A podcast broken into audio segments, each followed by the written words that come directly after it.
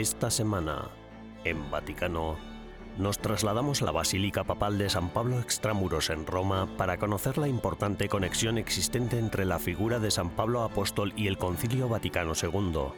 Anticipándonos a la Jornada Mundial de la Juventud de Lisboa, nos sentamos con Santiago de la Cierva, responsable de comunicación de la Jornada Mundial de la Juventud 2011 de Madrid, España, para conocer mejor los entresijos de este acontecimiento mundial.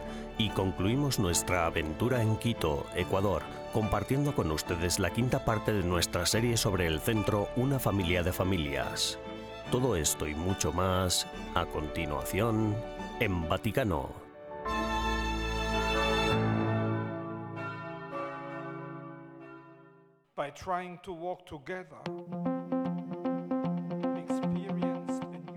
El 20 de junio, el Vaticano presentó el documento elaborado para el Sínodo sobre la sinodalidad, el Instrumentum Laboris. El documento, de 70 páginas, recoge los resultados de las consultas que han tenido lugar previamente a nivel de las iglesias locales y sienta ya algunas bases para las tareas de la Asamblea General de Obispos, compuesta por dos partes, que se reunirá en Roma en octubre de 2023 y octubre de 2024.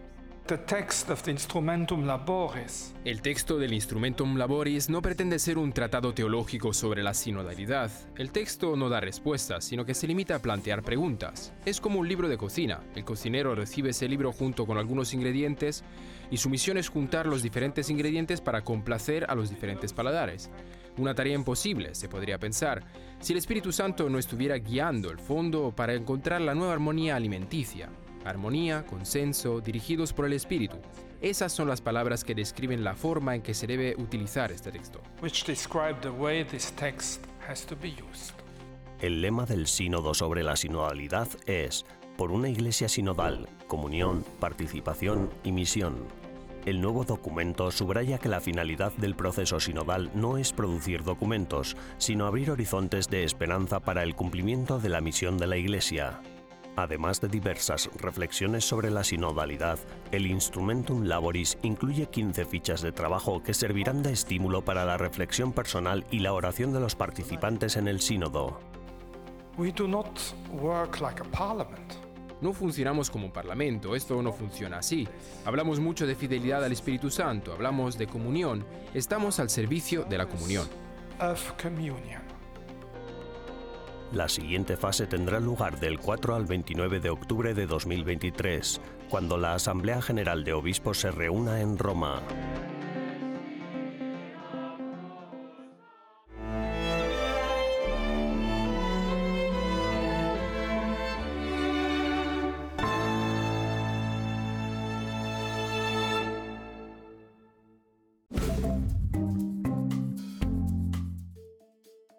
Y bienvenidos a las novedades del Vaticano de esta semana, las noticias más relevantes del Santo Padre y del Vaticano.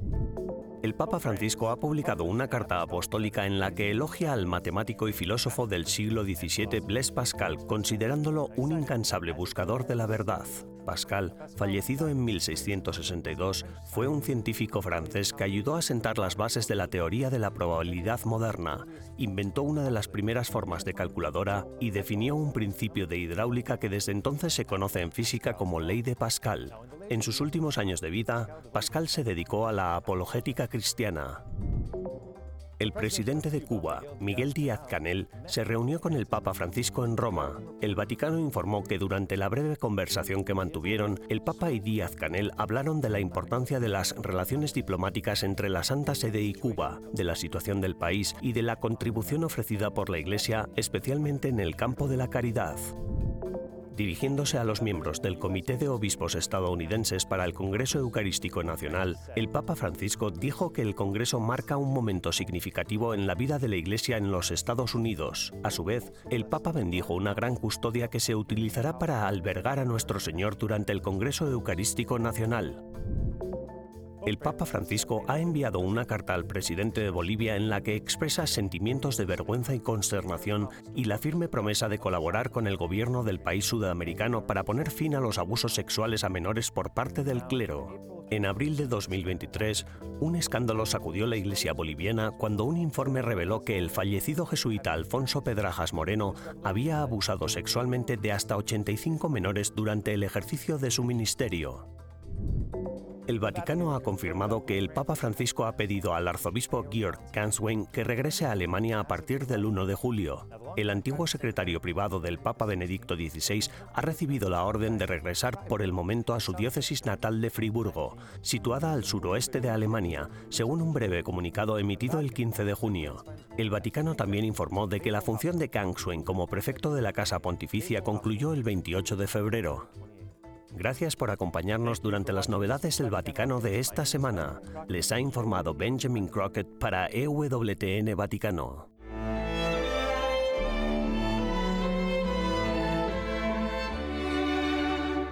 En breves instantes regresamos con más en Vaticano.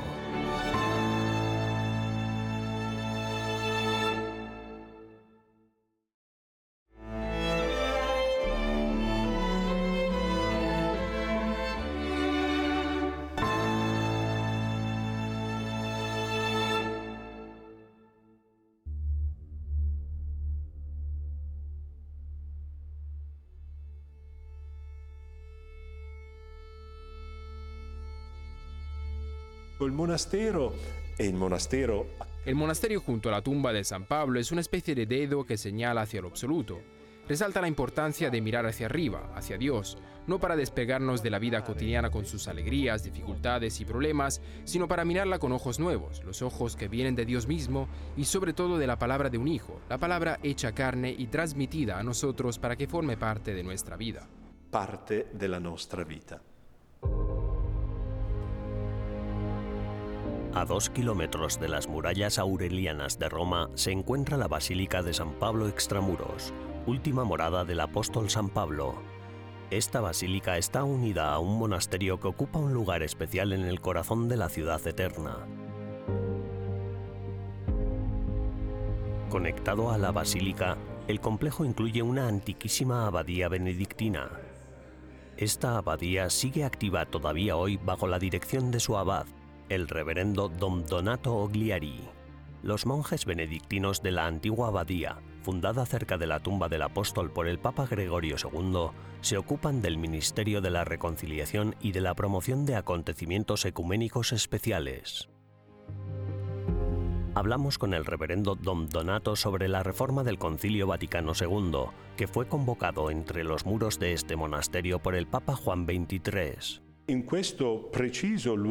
En este preciso lugar, el 25 de enero de 1959, el Papa Juan XXIII anunció su intención de convocar el Concilio Vaticano II. Y por esta razón es un lugar cargado de historia religiosa y altamente simbólico. El Concilio Vaticano II fue un acontecimiento de gracia. Como dijo más tarde el Papa Juan XXIII, la Iglesia necesitaba abrir las ventanas y dejar entrar aire fresco, porque quizás había llegado un momento en que la autorreferencialidad se estaba imponiendo y el impulso misionero evangelizador, que es lo que debe hacer la Iglesia, se había perdido de alguna manera.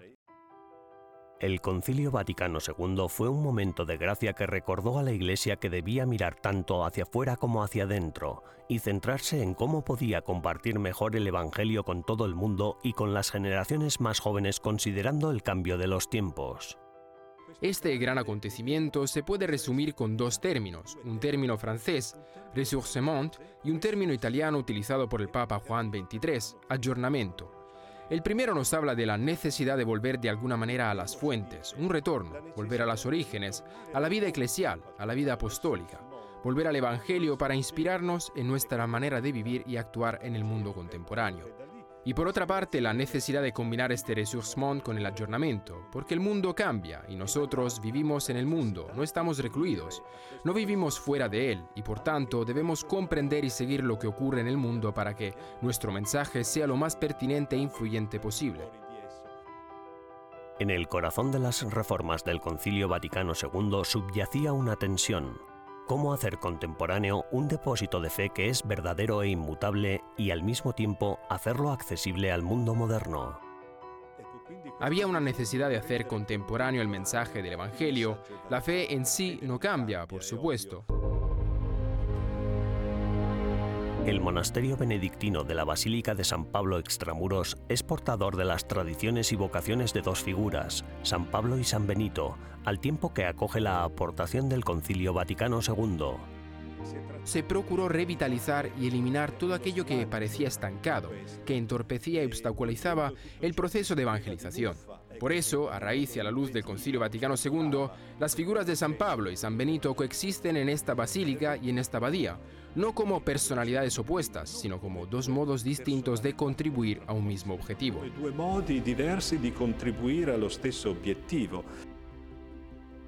El apóstol San Pablo y el Concilio Vaticano II proporcionan una hoja de ruta para que la Iglesia comparta más eficazmente su mensaje con el mundo y para que cada creyente lleve su fe a su vida cotidiana.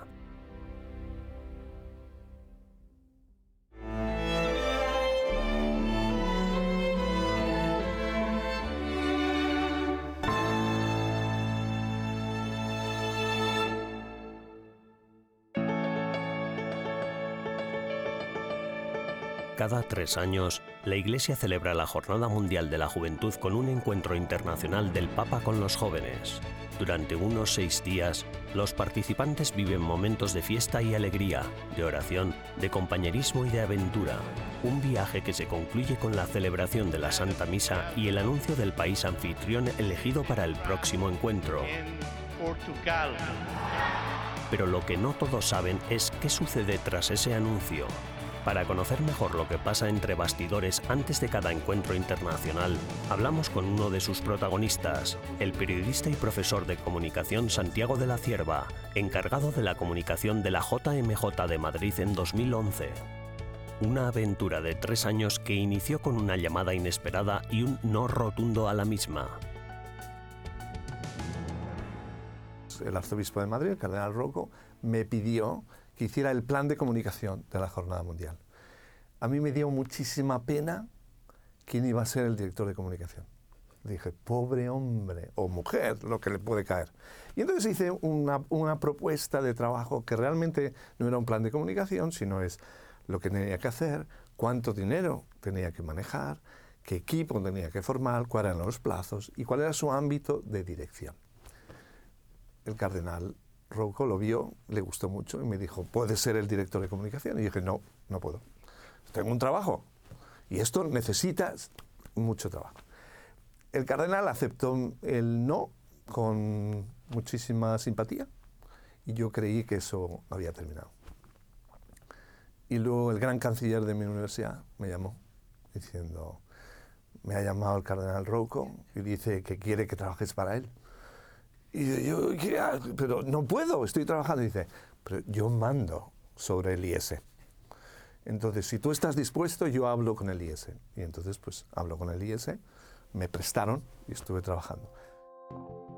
Durante los dos primeros años, la Task Force de Comunicadores de la JMJ de Madrid trabajó sin descanso. Yago de la Cierva llevó a cabo una estrategia comunicativa basada principalmente en su experiencia personal como participante activo en las Jornadas de la Juventud desde 1985 y en su experiencia laboral como periodista en ocasión de estos encuentros. Y el que me dio la, pauta, fue el, Papa Benedicto, porque cuando quedaba un año nos, nos reunió y nos dijo, quiero que la JMJ sea un encuentro, la ocasión de un encuentro personal con Cristo. Y eso es un imposible, porque tenemos dos millones de personas juntos y ahora tenemos que conseguir un encuentro personal cada uno de ellos y eso, digamos, nos revolucionó. Y entonces cambiamos muchos, eh, muchas cosas del horario para que hubiera tiempo para rezar, que no fuera todo eh, actos culturales, que la gente pudiera comer, porque si no ha comido y no ha dormido, luego no puede rezar, ¿no? porque se sienta y se duerme. Y, e intentamos también que, que, los medios de comunicación captaran que lo importante, esto puede parecer una barbaridad, lo importante no era el Papa, sino que lo importante eran esas experiencias de fe de los jóvenes, jóvenes que venían de todo el mundo. Para De la Cierva, la Jornada Mundial de Lisboa 2023 es un éxito anunciado, una nueva generación con nuevos desafíos que vivirán un encuentro personal con Cristo. Nueva generación que tiene, nuevos desafíos, tiene un desafío evidentemente de la falta de conexión personal, de que la gente está más conectada digitalmente que en persona y por tanto ya vemos como el Papa lleva unos, unos meses diciendo dejad los celulares, dejad los móviles, ¿no? y dejar las redes, hablar con las personas. Yo creo que eso va a ser un mensaje muy importante, va a ser un mensaje... Eh, eh, probablemente el Papa no... El Papa advierte de los peligros, pero sobre todo orienta. Esto es lo, esto es lo importante, la figura de Cristo, ¿no? la personalidad de Cristo, la centralidad en la vida de cada uno de Cristo. Y eso va a ser, y va a ser igual con ejemplos nuevos, porque el Papa le encanta inventar ejemplos nuevos. Em, y por lo tanto, pues em, yo creo que será una maravilla, independientemente de si está bien o mal organizada, porque eso a los jóvenes en el fondo les da igual. Y, y probablemente también tenga algo que decir. Hombre, Lisboa está muy cerca de Fátima y por lo tanto habrá también un mensaje mariano. Y, pues, y los desafíos, ahora el, lo que tenemos a la vista de todos es una guerra que el Papa le llama el anticipo de la Tercera Guerra Mundial. Entonces, si el Papa consigue movilizar a la gente y sensibilizar de lo importante que es ser creadores de paz, cada uno en su casa, cada uno en su ciudad, cada uno en su país, pues eso puede tener un, un efecto así, un dominó en muchos países. Lisboa será una maravilla y veremos qué pasa.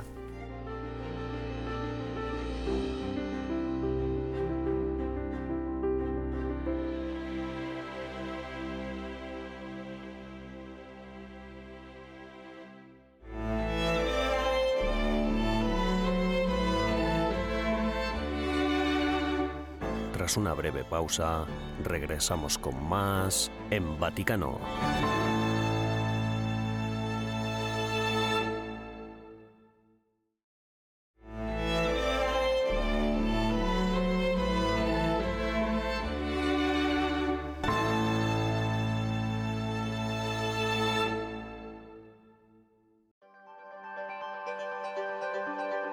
Largo de estas últimas cuatro semanas, siguiendo el hilo conductor de diversas cartas dirigidas al Santo Padre, les hemos traído hasta Quito, Ecuador, al centro Una Familia de Familias. En esta última ocasión, presentamos a diferentes miembros del centro que han podido superar el ciclo de la pobreza y la violencia aprendiendo a recorrer el camino hacia una vida digna.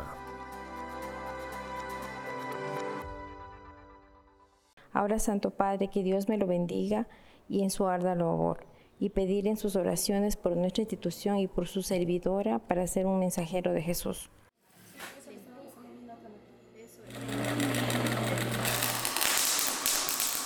Empezamos a hacer un diálogo y poco a poco empezamos a tener una confianza cercana con la familia entonces ahí es cuando creamos un vínculo de acompañamiento con la familia. Ofrecemos, por ejemplo, tenemos belleza, hemos dado barbería, hemos dado costura básica y hemos también tenido la oportunidad de ser con el Instituto de, de Diseño y Moda.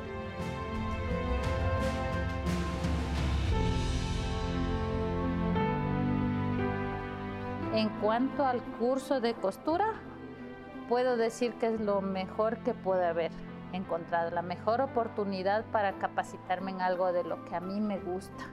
Ha sido uno de, una de las mayores oportunidades que la vida me ha dado, que Dios me ha permitido tener. Entonces, esto me, me ha fortalecido mucho como persona, como ser humano, como actividad económica, porque yo en mi casa arreglo ropita.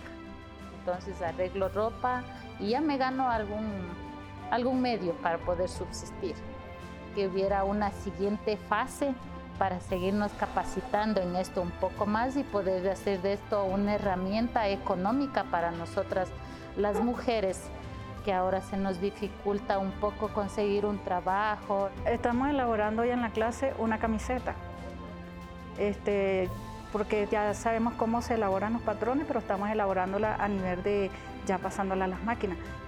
Bueno, mi prenda para diseñar de un sueño sería un vestido ya este, para unos 15 años, un matrimonio. Algo así, alta costura. Eso, es mi sueño. Pues.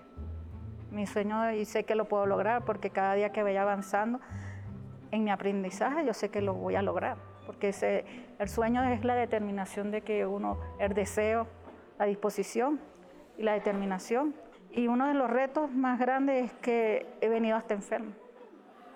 Y yo, bueno, soy sobreviviente de cáncer y tengo un pulmón que no me funciona y yo siempre he dicho que eso no es límite para mí. Nada que venga en contra no es límite. Mi límite es, me lo pongo yo misma, es aprender, aprender más. De donde esté, no sé, porque hoy estoy, no sé mañana, pero quisiera dejarle un legado a alguien de saber que la costura es un arte. Aparte de, ser algo que te relaja, una distracción, eh, un beneficio.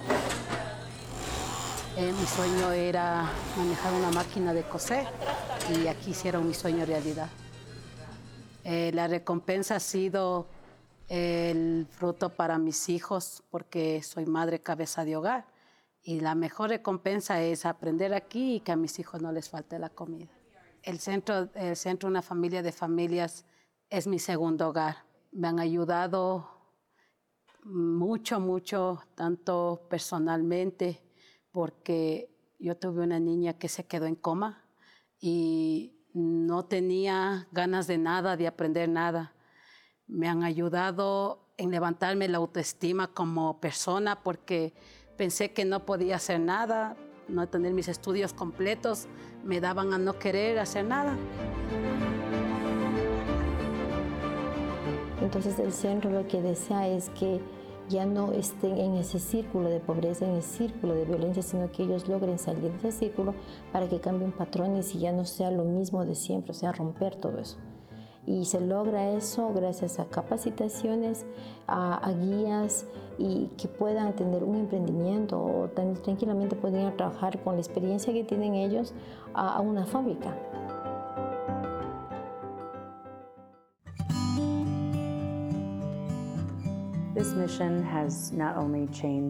La misión no solo ha cambiado mi vida, sino también las vidas de muchas personas, nuestras familias, la comunidad local, donantes que conocen esta misión y lo que realmente es, creo.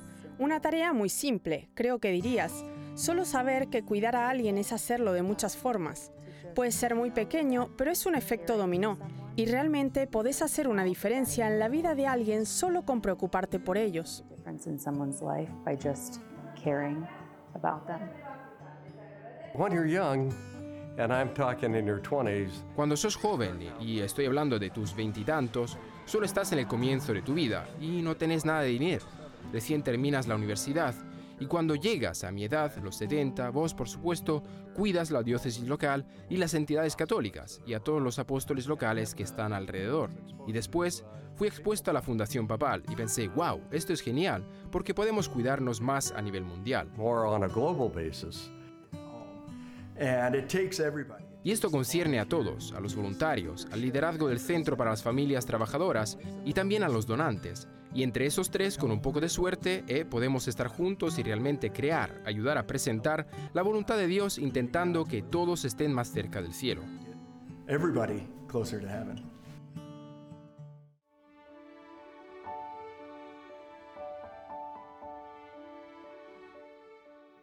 Le daría las gracias y le diría que su presencia me inspira.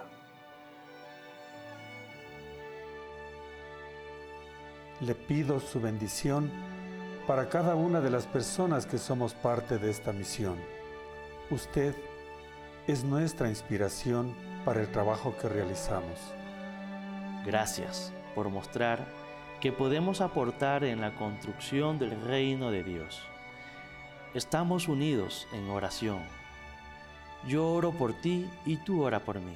Pido a Dios Todopoderoso que bendiga su salud y su vida que guía al pueblo católico con sabiduría.